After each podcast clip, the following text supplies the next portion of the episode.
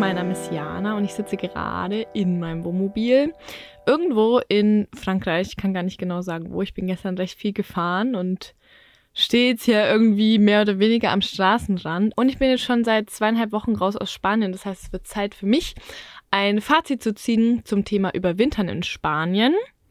Ich habe selber schon in Spanien übersommert, letztes Jahr muss ich dazu sagen. Ich war letztes Jahr also von äh, Mitte Juni bis Mitte August in Spanien. Zwei Monate, zweieinhalb Monate. Und bin dann Ende September wieder losgefahren. Ich war zwischendrin in Deutschland habe mich dann aber relativ schnell dazu entschieden, den Winter auch in Spanien zu verbringen als ich im Sommer in Spanien war, war ich mir ziemlich sicher, boah, Spanien, das ist das Land, in dem Milch und Honig fließen. Es hat mir da super gefallen, weswegen ich auch nochmal dahin gefahren bin. Und ich muss sagen, dieser Blickwinkel hat sich ein bisschen verändert. Also Spanien ist ein sehr schönes Land, aber es hat durchaus auch seine Tücken und Probleme. Und ähm, ich habe das eine Zeit lang sehr romantisiert. Ähm, damit möchte ich ein bisschen aufräumen, aber wir beginnen erstmal mit einem chronologischen Überblick über die Spanien-Überwinterung. Wann bin ich dahin gekommen, wann war ich wo? Und danach habe ich euch auf Instagram und YouTube gefragt nach Fragen. und ihr habt eine Menge gestellt. Und ich denke, wenn wir das beantwortet haben, dann wissen wir eine Menge mehr. Ja.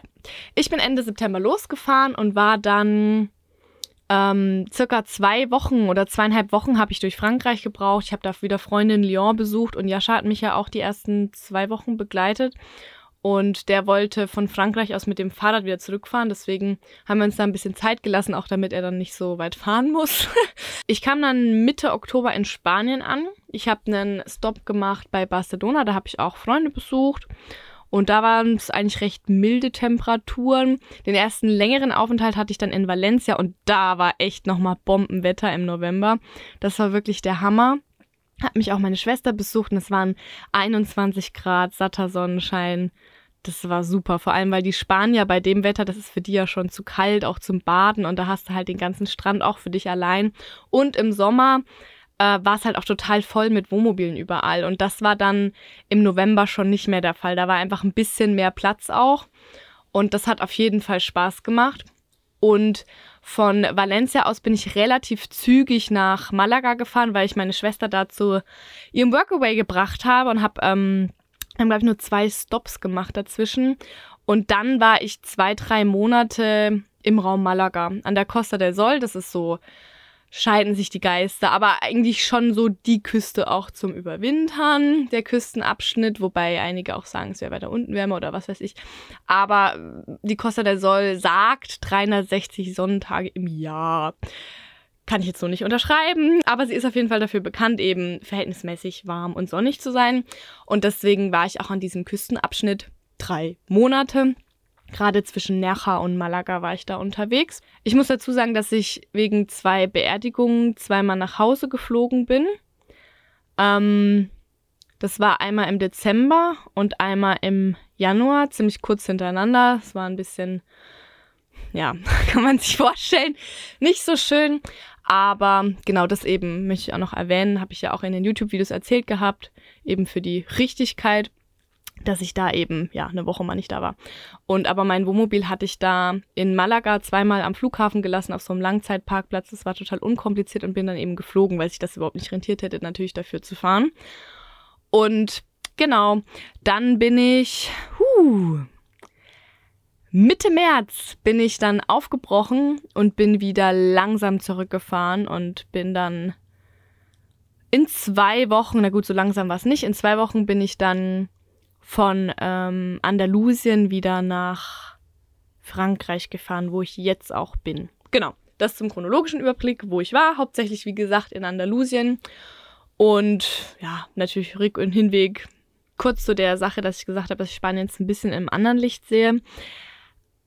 Ähm, man hat am Anfang so eine rosarote Brille auf und findet natürlich alles toll an Spanien. Ich meine, die Sonne scheint, das Wetter ist schön und man hat halt so gefühlt Urlaubsgefühl die ganze Zeit, aber irgendwann klopft natürlich auch die Realität an.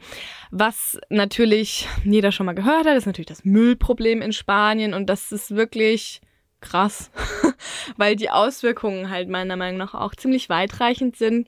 Du hast ja zum einen den Müll überall, was natürlich blöd ist. Aber ähm, es ist halt auch eine Gesamtmentalität und gerade auch in Andalusien ist, glaube ich, die sind, was dieses Müll- und Umweltthema angeht, schon gut 25 Jahre eben jetzt zum Beispiel hinter unserem deutschen Standard, den wir gerade haben. Und das spiegelt sich zum Beispiel auch in der Landwirtschaft wieder.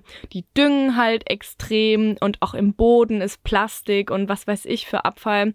Und nur weil da Lebensmittel lokal produziert werden, das ist gut, die Sachen schmecken, klar, besser als in Deutschland, aber die sind halt auch extrem chemikalienbelastet, muss man dazu sagen. Ja, ich will jetzt auch nicht sagen, dass es in Deutschland extrem anders ist. Ich meine, in Deutschland haben wir auch nur die Lebensmittel aus Spanien. Und ja, wie gesagt, in meinem Kopf war eben dieses Bild von Spanien. Da wachsen die Orangen und die Avocados und alles ist Natur und du findest überall tolles Gemüse und so. Und so ist es auch zum Teil. Aber du hast eben auch eine riesige Industrie dahinter, die eben gar nicht so nett mit den Bauern vor Ort umgeht und die Bauern selber eben auch noch sehr in diesem Spritzen drin sind und möglichst viel Ertrag. Die werden natürlich auch gezwungen dazu. Okay, that's high complex now. Ansonsten kam mir Andalusien ähm, sehr konservativ vor. Ich kann jetzt dazu gar nicht so viel sagen, aber ich glaube, man muss sich bewusst sein, dass Andalusien jetzt nicht der liberalste Fleck Erde auf der Welt ist. Außerdem ist die soziale Kluft zwischen Arm und Reich sehr hoch, gerade auch in Andalusien. Ähm, auch durch die Corona-Pandemie das soziale Auffangsystem in Spanien ist nicht so gut. Und ich habe das noch nie in Deutschland so erlebt wie in Spanien, dass es auch so Slums gibt vor Städten, muss ich sagen. Und ich kenne mich da jetzt nicht so gut aus. Ich will da jetzt auch gar nicht so tief einsteigen in diese gesellschaftlichen Fragen. Aber es gibt schon viel Armut in Spanien. Und der Lebensstandard ist da geringer. Der wird von uns ein bisschen romantisiert, auch mit dem, ah, in Andalusien, die Leute, die haben ja wenig und sind damit glücklich. Die Spanier sind ein lustiges Volk, ja. Aber die haben ihre Probleme und auch finanzielle Probleme teilweise und ich glaube nicht, dass die das so lustig finden. Eine Sache noch zu ergänzen ist die Tierhaltung in Spanien. Das ist überhaupt nicht lustig, also no way gerade die Andalusier, da hat jeder sieben Hunde, einer unerzogener als der andere. Und das ist jetzt eine sehr pauschale Aussage, die ich jetzt eigentlich sofort wieder zurücknehmen möchte, weil so ist es eigentlich nicht.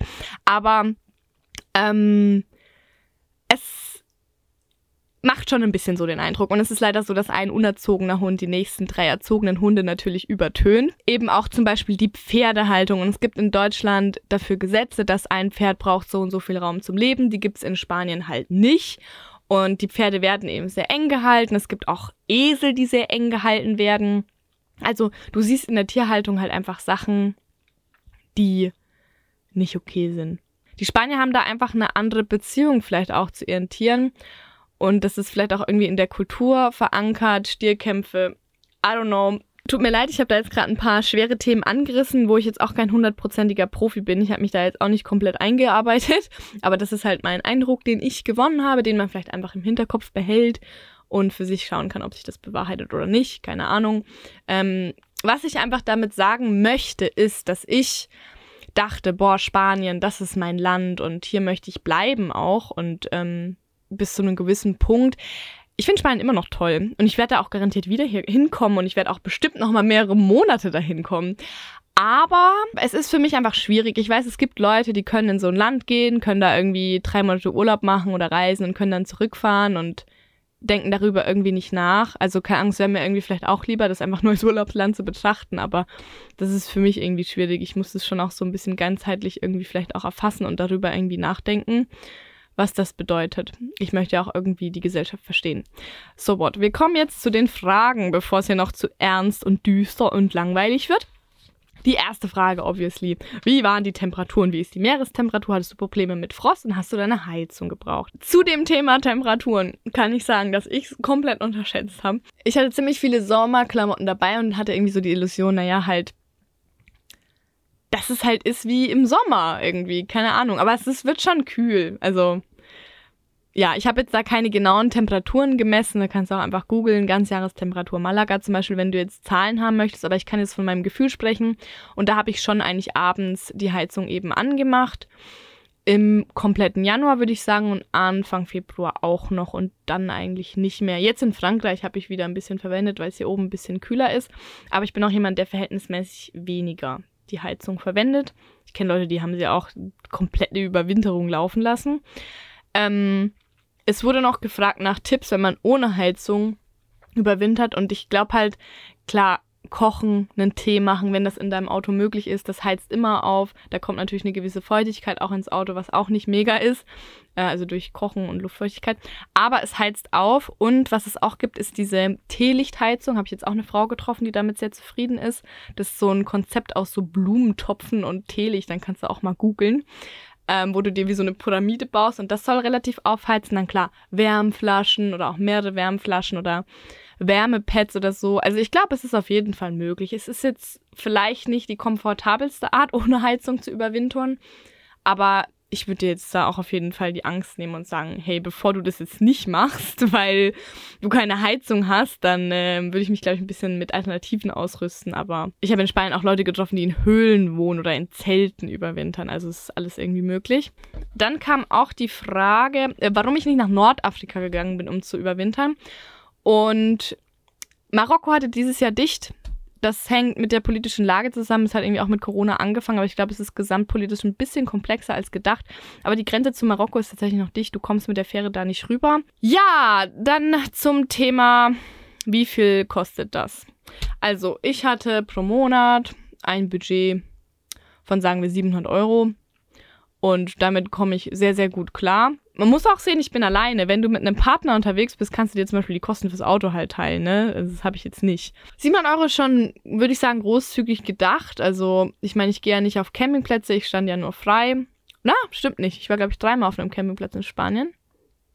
Ähm, naja, aber hauptsächlich äh, zahle ich nichts für meine Unterkunft, dann hast du eigentlich nur Sprit und Lebensmittel. Und gerade in Andalusien, die drei Monate, als ich dort eigentlich ziemlich fest war, an ähm, einem Platz oder mehreren Plätzen, zwischen denen ich so ein bisschen hin und her gependelt bin, habe ich fast keinen Sprit verbraucht. Ich habe zum Thema Finanzierung und Vanlife habe ich eh ein extra Video gemacht auf YouTube. Kannst du dir gerne anschauen. Da möchte ich jetzt nicht so tief eingehen, aber ich würde schon sagen, dass die Lebenshaltungskosten in Spanien geringer sind, weswegen man jetzt nicht so viel einplanen muss wie in Deutschland. Ah, stimmt, ich habe zur Meerestemperatur noch nichts gesagt, weil hier auch das Thema Badekultur angesprochen wurde. Also, ich war das letzte Mal Mitte Dezember im Meer und das erste Mal wieder Anfang Februar. Ich war den ganzen Januar, glaube ich, nicht im Meer, weil mir das zu kalt war.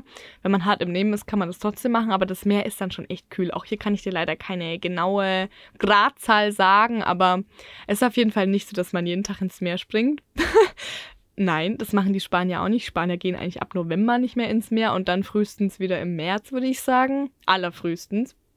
Und ansonsten, also am Strand liegen kann man schon. Ähm, da gab es im Dezember noch ein paar richtig warme Tage, wo ich am Strand lag und die Sonne genossen habe. Und es gab dann auch Mitte Februar wieder Tage, wo man wirklich am Strand liegen kann, weil es halt mal 21 Grad hat. Ähm, aber seltene Tage. Es war dieses Jahr aber auch eine Schlechtwettersaison. Also haben mir viele gesagt, ich war jetzt ja nur einmal im Winter in Spanien und haben mir viele gesagt, dass sonst das Wetter eigentlich auf jeden Fall ein bisschen besser ist und man ab März eigentlich schon wieder Frühlingswetter hat. Das war dieses Jahr leider nicht so. Es hatte gerade gegen Ende ja wirklich viel Regen. Also Ende, also eigentlich hat es den ganzen April geregnet, würde ich jetzt mal behaupten. Und das ist natürlich schon ätzend. Zur Badekultur. Ich war eine Zeit lang an einem FKK-Strand gestanden. Es gibt in Spanien ein paar FKK-Strände. Ansonsten würde ich zur Badekultur sagen, dass die Leute halt ein Badeanzug tragen, ich weiß, oder Bikini, ich weiß nicht genau, was mit Badekultur genau gemeint ist mit der Frage. Zum Thema Gas. Ja, also, ich hatte zwei deutsche Gasflaschen dabei und dachte, vielleicht reicht mir das, die fünf Monate überwintern. Das hat aber nicht zugetroffen.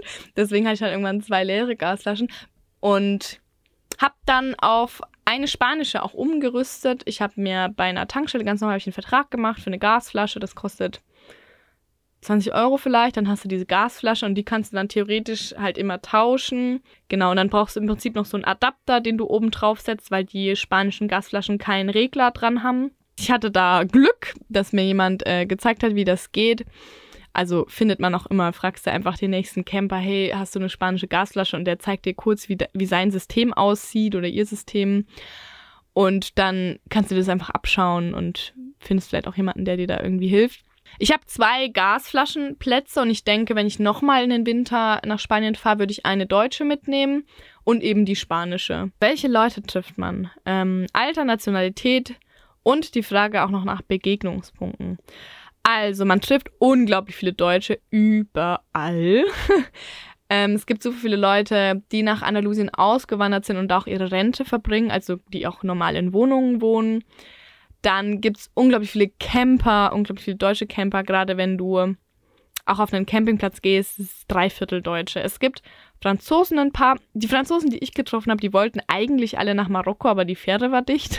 Deswegen sind sie doch in Spanien geblieben. Aber es wirkte immer so, als ob die gar nicht wirklich in Spanien sein wollen. Also einige schon, aber es war eben oft, was ich gehört habe. Ja, eigentlich wollten wir nach Marokko, aber irgendwie geht die Fähre jetzt nicht, jetzt sind wir halt hier. Ähm, weil eben Marokko ja auch Französisch spricht. Und zum Alter und Nationalität, ähm, da ist natürlich eine große Kluft. Es sind natürlich viele Leute unterwegs, die in Rente sind, weil die einfach die Zeit haben. Und es sind einige junge Leute unterwegs, die eben gerade auch die Zeit haben, nach dem Studium, vor dem Studium, nach der Schule oder zwischen zwei Jobs. Ich glaube einfach, so zwischen 30 und 50 sind nicht so viele Leute unterwegs, weil dann die meisten eben arbeiten oder gerade nicht einfach die Zeit haben, so lange weg zu sein. Und es sind aber nicht mega viele junge Leute unterwegs. Ich dachte auch so am Anfang, man sieht jetzt so auf Instagram, wie die Leute irgendwie ständig andere junge Leute treffen und irgendwie Party machen. Also irgendwie war das bei mir nicht so. Und zum Thema Begegnungspunkt, also ich habe recht zufällig eben diesen einen Begegnungspunkt gefunden, wo ich auch so lange war, wo ich wirklich wie so eine Infrastruktur auch gebildet hatte, weil eben auf dem Campingplatz nebenan waren Uschi und Günther, die ich kennengelernt habe und auf dem Platz selber waren auch Leute, die da auch einfach länger waren und mit denen habe ich mich auch so ein bisschen angefreundet. Und das war, wie gesagt, eher zufällig. Ansonsten kann ich dir empfehlen, wenn du Begegnungspunkte suchst, dann gehst du einfach auf Park 4 Night und guckst dir Parkplätze an, die richtig viele Bewertungen haben, weil da sind dann immer Leute. Also jetzt in Frankreich hatte ich eine Nacht, da stand ich hier so ein bisschen einsam in der Natur und irgendwie war es so mega unentspannt, weil ich irgendwie Angst hatte, weil da so viele gruselige Geräusche waren und so viele Autos vorbeigefahren sind. Und danach hatte ich so einen Tag, wo ich dachte, boah, jetzt heute Nacht willst du irgendwie einfach irgendwo hin, wo vielleicht noch andere Leute sind, wo du dich ein bisschen sicherer fühlst. Und dann gehe ich einfach in Park for Night und gucke mir Parkplätze an, die sehr gut bewertet sind oder einfach sehr viele Bewertungen haben und da weißt du, okay, die sind hochfrequentiert. Wenn ich da hinfahre, ist eine ziemlich hohe Wahrscheinlichkeit, bin ich da nicht alleine. Und oft will man das ja nicht, aber in dem Fall wollte ich das. und ich glaube, wenn man halt Leute kennenlernen will, ist das eine gute Möglichkeit. Und es gibt auch diese kostenlosen Wohnmobilplätze, wo man hin kann. Ansonsten, was ich auch gehört habe, ist, ich habe jemanden getroffen, der auf Couchsurfing aktiv ist. Ja, eigentlich eine App, wo man auf dem Sofa von anderen Leuten übernachten kann, aber der hat es eben nicht so genutzt, dass er Sofas gesucht hat, wo er übernachten kann, weil er hatte ja seinen Van sondern er hat quasi so einfach Leute angeschrieben und gefragt, hey, du kommst ja aus der Stadt, wollen wir was machen oder hast du irgendwie Tipps für mich? Und ich muss sagen, dass es sich eigentlich in meiner gesamten Überwinterung irgendwie immer so ergeben hat, ähm, dass ich irgendwie Leute kennengelernt habe. War jetzt eigentlich nie so, dass ich jetzt gezielt Begegnungspunkte gesucht habe. Das eine Mal hatte ich so eine Woche, wo ich mich ein bisschen einsam gefühlt habe oder irgendwie mir mehr sozialen Kontakt gewünscht hätte, aber ansonsten war ich eigentlich immer recht gut bedient mit sozialen Kontakt. Man kann natürlich auch sich über Instagram mit Leuten verabreden. Es gibt ja da super viele Leute, die mit dem Wohnmobil unterwegs sind, das auch teilen und da kannst du auch einfach schauen, wer bei dir in der Gegend ist und sich mit dem verabreden. Das hat, glaube ich, bei mir, ich habe das jetzt nicht so aktiv versucht, aber ich glaube, einmal, einmal hat es funktioniert. uh! Nein, zweimal. Aber sonst ist es immer sehr schwierig mir vorgekommen, weil die Leute halt dann auch so ihre, immer ihre eigenen Pläne haben und oft klappt das dann nicht und sind auch so ein bisschen unzuverlässig manchmal Leute, die so unterwegs sind oder sehr spontan. Das nächste Thema ist Kranksein, Krankenversicherung. Ja. Also, ich war zweimal krank. Ich war aber beides mal nicht beim Arzt. Ja, weil es einfach nicht notwendig war. Ähm, in den Apotheken war ich zwei, dreimal, glaube ich, ja. Und da wird einem eigentlich immer geholfen. Kannst auch mit Übersetzer zeigen, was du brauchst. Oder die Leute geben sich schon Mühe und können auch Englisch. Mm, ich habe das mitbekommen, dass eine Bekannte zum Arzt auch gegangen ist. Auch da kann man gerade in größeren Städten googeln und findet auch englischsprachige Ärzte. Es gibt aber auch so viele deutschsprachige Ärzte, gerade eben auch, weil zum Beispiel in Andalusien so viele Rentner sind, die da ihren Lebensabend verbringen. Da gibt es deutsche Ärzte, du musst einfach nur auf Google dich informieren. Deswegen, ich kann jetzt aus eigener Erfahrung nicht so viel erzählen. Ich kann nur erzählen, dass ich eben in Finnland war ich mal beim, beim Zahnarzt, hatte ich ein Problem mit einem Zahn. Und es ist eben so, dass du theoretisch in ganz Europa bist du krankenversichert über deine normale deutsche Krankenversicherung. Als ich in Finnland bei dem Arzt war, habe ich dann eben eine Rechnung bekommen, die musste ich erstmal selber bezahlen, dann habe ich es eingereicht und dann kriegst du das von deiner Krankenkasse zu deutschen Sätzen zurück. Und das ist eben eine wichtige Information, weil in Finnland die Arztrechnung war 140 Euro und äh, die deutsche Krankenkasse hat mir 40 Euro zurückerstattet weil sie eben gesagt haben, ja, bei dem, was da gemacht wurde, das hätte in Deutschland angeblich nur 40 Euro gekostet. Ähm, blöd. Dann habe ich, meine Mama hat mich auf die Idee gebracht oder mich daran erinnert, dass bei meiner Kreditkarte eine Krankenversicherung dabei ist und die hat dann die Differenz gezahlt von den 100 Euro.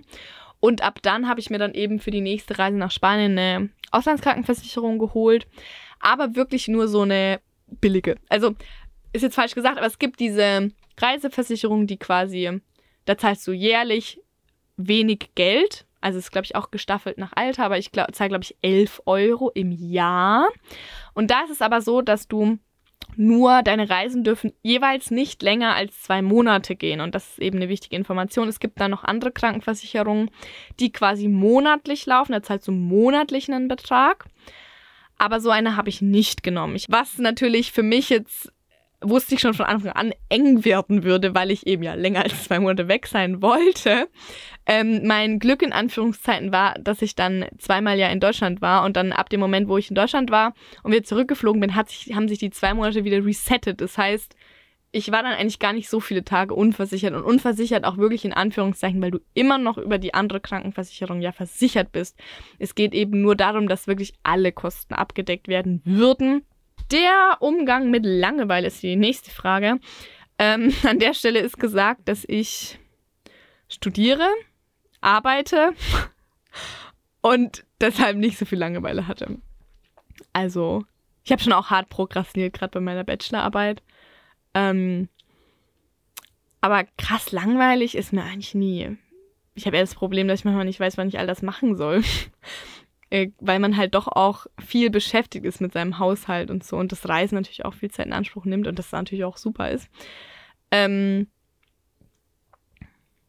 ich würde sagen, wenn dir langweilig ist, ist der Vorteil am Wohnmobil, du fährst einfach woanders hin und dann ähm, hast du wieder einen neuen Ort, den du erkennen, äh, den du entdecken kannst. Zur Frage, ob man als Freisteher in Spanien geduldet wird. Generell ist es schon so, dass äh, immer mehr Plätze gesperrt werden das ist einfach so, gerade die am Strand sind. Und das hat einfach den Grund, dass es zu viele Wohnmobile sind. Und das kann ich auch komplett verstehen, weil es natürlich nicht Sinn der Sache ist, dass wenn du als spanischer Einwohner oder Anwohner an deinen nächstgelegenen Strand fahren willst und du kannst da aber nicht parken, weil da nur deutsche Wohnmobile stehen. Das kann ich komplett verstehen, dass es nervig ist. Deswegen achte ich schon drauf, dass wenn ich irgendwo stehe, dass ich niemanden im Weg stehe. Es ist so, dass die Campingplätze in Spanien diesen Winter in einigen Monaten richtig voll war. Der Campingplatz nebenan, wo ich lange stand, der war irgendwann auch einfach ganz voll, also da konnte niemand mehr drauf. Aus meiner Erfahrung kann ich sagen, dass ich glaube, es gibt einfach immer einen Platz, wo du stehen kannst. Es gibt so viele Parkplätze in dieser Welt. Es gibt viel zu viele Parkplätze in dieser Welt. Ähm, du stehst dann vielleicht nicht Front Row am Strand, aber ich würde mir jetzt mal keine Sorgen machen, dass du da irgendwie gar nichts findest. Geht die Reise zu zweit weiter? Nein. Schließt so ein bisschen an die Frage an, die ich auch bekommen habe, ähm, warum ich Spanien verlasse. Also ich verlasse Spanien, weil ich den Sommer gerne in Deutschland verbringen möchte, einfach auch ein bisschen Zeit mit Familie und Freunden. Und habe da auch ein Riesenprojekt, muss ich dazu sagen. Ähm, ja, freue ich mich schon sehr drauf. Und danach, ähm, ich möchte auf jeden Fall, ich werde den ganzen Sommer bestimmt auf jeden Fall unterwegs sein, auch ein paar Trips machen, aber eben hauptsächlich in Deutschland. Und genau, dann im Herbst, Winter kann ich mir auf jeden Fall wieder vorstellen, loszufahren, aber sehe ich jetzt mich eigentlich schon vorrangig erstmal alleine. Also mit meiner Schwester bin ich sehr gerne unterwegs, auch mit Jascha bin ich gerne unterwegs, aber es ist schon eher so mein Projekt, würde ich sagen. Also aber ist jetzt auch noch nicht so viel geplant. Kann ich noch nicht sagen. Genau, nächste Frage. Feuchtigkeit im Auto. Ja, bei mir hinten in der Ecke schimmelt es auf jeden Fall und meine Polster schimmeln auch. Das heißt, da war ich vielleicht ein bisschen nachlässig. Mm, ich glaube, es ist super wichtig, seine Polster regelmäßig zu lüften. Das habe ich halt nicht gemacht, deswegen schimmelt es jetzt. Und hinten an der Wand, es hat ja, wie gesagt, drei Wochen ziemlich durchgeregnet und es hat einfach meinen Sikaflex am Dach nicht ausgehalten und es ist irgendwo Wasser eingedrungen. Und ja, es ist halt auch nicht getrocknet, dadurch, dass es halt nicht so heiß ist. Also wenn es im Sommer mal reinregnet, ist nicht so schlimm. Dann wird es durch die Hitze direkt wieder getrocknet. So war es halt jetzt nicht. Es war dauerklamm. Und jetzt schimmelt es halt so ein bisschen. Also ich kann die Frage jetzt nicht wirklich beantworten, weil wie gehst du mit Feuchtigkeit im Auto um? Naja, anscheinend ein bisschen nachlässig, ne? nee, also wenn ich jetzt in Deutschland bin, werde ich es wieder schick machen. Aber ist auf jeden Fall ein Problem, auch bei den alten Autos, klar. Ja, dann die Frage Toilette. Wie hast du das gemacht? Beim Freistehen. Genau. Also, ich habe, ähm, ich bin gestartet in die Überwinterung mit einer Chemietoilette und dann habe ich aber bei einem Gewinnspiel eine Trockentrenntoilette gewonnen. Und die habe ich jetzt seit Dezember und bin damit sehr, sehr, sehr zufrieden.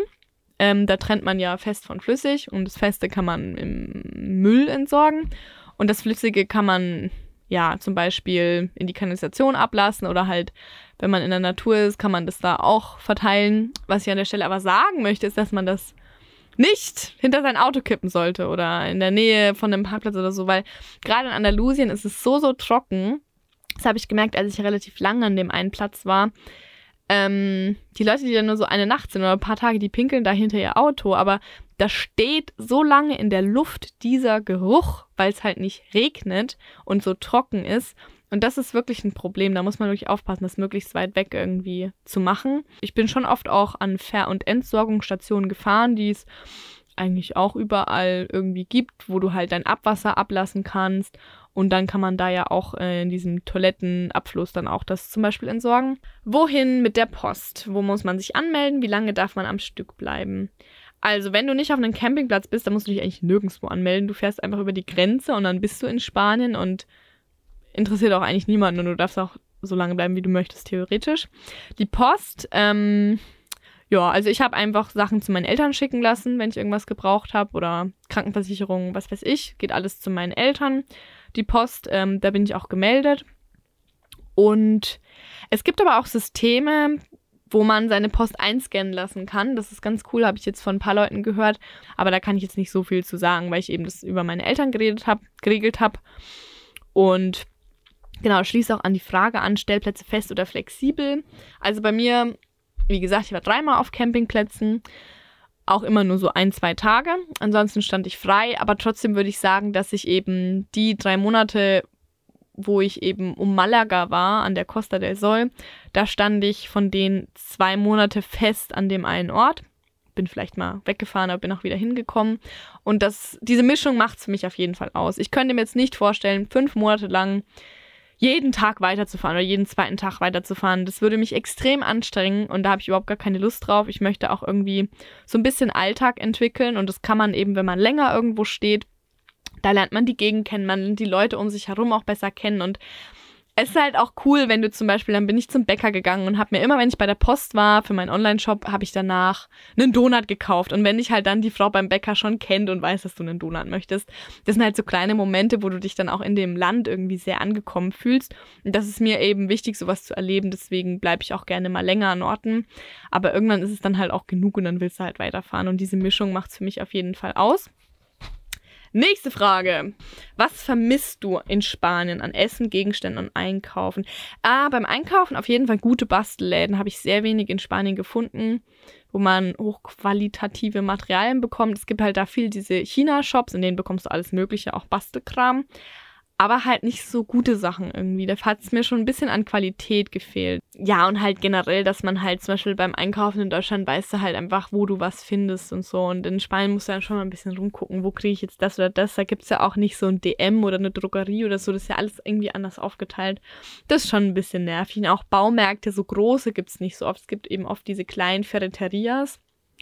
Ähm, Essen hat mir eigentlich fast nichts gefehlt, würde ich sagen. Nö. Was sollte man auf keinen Fall tun in Spanien? Uh, wow, das ist eine gute Frage. Ähm, man sollte nicht um die Mittagszeit in kleinere Städtchen gehen, weil da wirst du niemanden antreffen, weil die alle immer Mittagspause haben, die Geschäfte. Sprachkenntnisse. Also, ich habe, als ich im Sommer in Spanien war, ein bisschen ambitionierter Spanisch gelernt, auch mit einer App.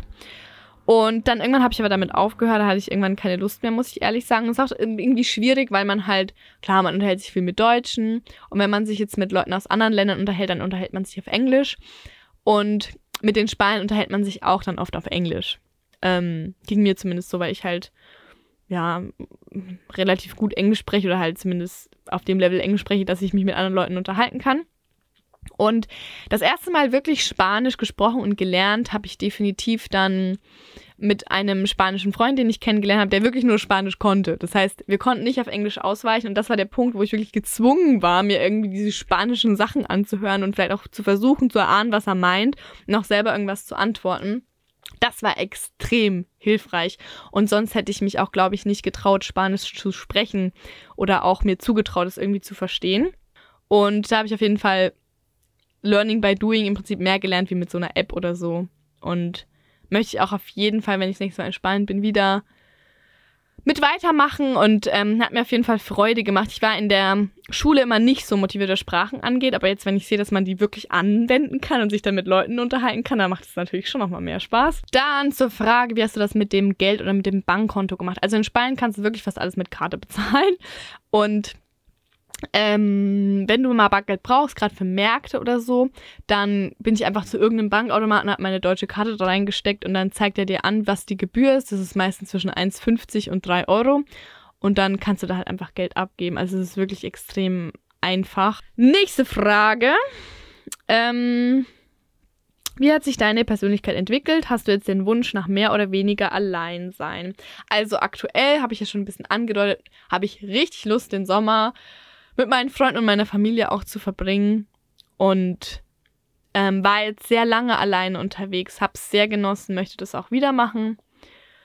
Aber ja, ich glaube, ich habe auf jeden Fall gelernt, was mich, was mich glücklich macht. Und das ist zum Beispiel ähm, Musik zu hören und spazieren zu gehen. Das mache ich total gerne. Das habe ich früher schon voll oft gemacht, da habe ich das eine Zeit lang verloren. Und jetzt, wo ich so viel alleine unterwegs war, habe ich das wieder öfter gemacht und habe gemerkt, hey, irgendwie, das ist so eine einfache Sache, aber das macht mich total happy.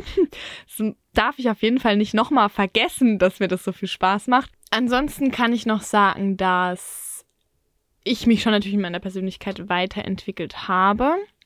Ich bin noch mal mehr selbstständig geworden und auf jeden Fall auch selbstbewusster, weil man natürlich komplett auf sich alleine gestellt ist und dann natürlich auch manchmal an seine Grenzen gebracht wird, wenn man sich irgendwo verfährt, festfährt, was auch immer und irgendwie weiß, shit, ich muss jetzt hier mit diesem Riesenauto irgendwie wieder alleine da rauskommen. Oder gibt einfach so viele Situationen, in denen ich mir gewünscht hätte, dass mir irgendwer geholfen hätte, aber es war halt niemand da. Und dann ähm, wächst man schon über sich hinaus und sieht auch, was man eigentlich alles kann, wenn man es nur will. Und ich denke, ich habe einige Lektionen gelernt, die mich mein Leben lang bereichern werden. Und habe da auf jeden Fall auch noch nicht ausgelernt und möchte das gerne auch noch mehr austesten und auch noch weitergehen irgendwie. Mm, noch mehr lernen über mich auch. Würde ich jetzt nicht sagen, dass es schon abgeschlossen ist. Mm.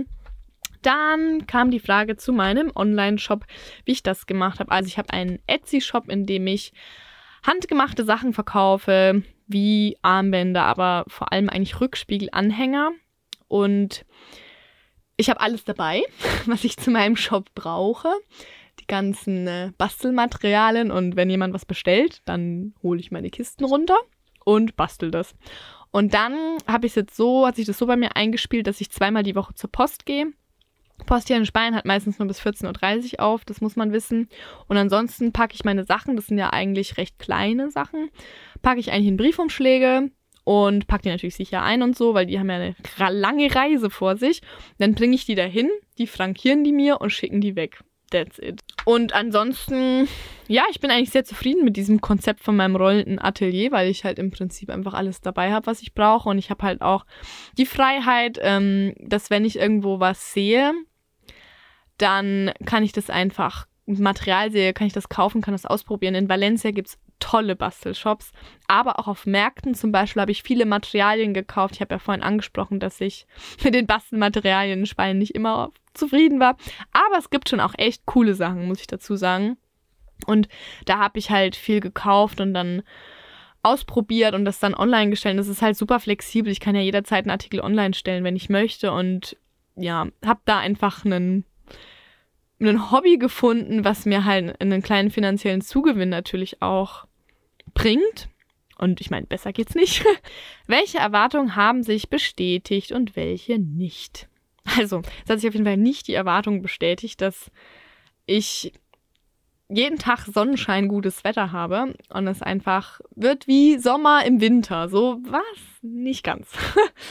ähm, bestätigt haben sich auf jeden Fall so ein paar Klischees. Natürlich, dass Spanier immer zu spät kommen, möchte ich jetzt nicht pauschalisieren, aber die Zeit, der Umgang mit Zeit in Andalusien ist schon anderer und der ist auf der einen Seite total bereichernd, weil ähm, das deutsche Denken so ein bisschen das deutsche Denken ist dahingehend schon ein bisschen radikal mit, wir müssen immer pünktlich sein und immer alles in vorgegebener Zeit machen und so. Und das ist irgendwie eine schöne Angewohnheit an Deutschen. Ich habe das Gefühl, dadurch wirken wir Deutschen ein bisschen zuverlässiger. Aber das Spanische ist eigentlich auch, hat auch was für sich und ich hoffe, ich konnte mir so ein bisschen was von dieser Entspanntheit auch mitnehmen. Ich habe das Gefühl, dieses deutsche Denken ist in mir drin, aber es ist eigentlich nicht wirklich mein Denken. Es ist so ein bisschen das Denk Denken, das mir die deutsche Gesellschaft da irgendwie vermittelt hat. Und das ist auch okay. Es ist eigentlich nicht wirklich, wie ich bin. Ich nehme eher Sachen, wie sie kommen. Genau, also mein Fazit zum Überwintern in Spanien ist auf jeden Fall, probier's aus, mach's. Es ist eine super schöne Zeit gewesen. Es ist auch eine Zeit gewesen, die mich sehr gefordert hat. Ähm, weil ich mich, gerade weil ich allein unterwegs war, mich sehr viel mit mir beschäftigt habe. Ich habe jetzt alle Fragen beantwortet, die äh, bis dato jetzt bis jetzt gestellt wurden. Falls du noch eine Frage hast, kannst du mir die gerne auch noch nachträglich stellen. Ansonsten ist das die letzte Podcast-Folge jetzt erstmal aus dem Ausland. ich denke, die nächste werde ich schon in Deutschland aufnehmen. Also, yep. Ich wünsche dir einen super schönen Tag. Danke, dass du zugehört hast es hat mir gerade mega Spaß gemacht, nochmal darüber zu reden und auch das für mich nochmal zu reflektieren. Die letzten Monate, auch wenn es jetzt wirklich nur Spitze des Eisbergs war, dass ich da irgendwie angekratzt habe natürlich. Und hoffe, es hat dir Spaß gemacht, mir zuzuhören. Und bis zum nächsten Mal.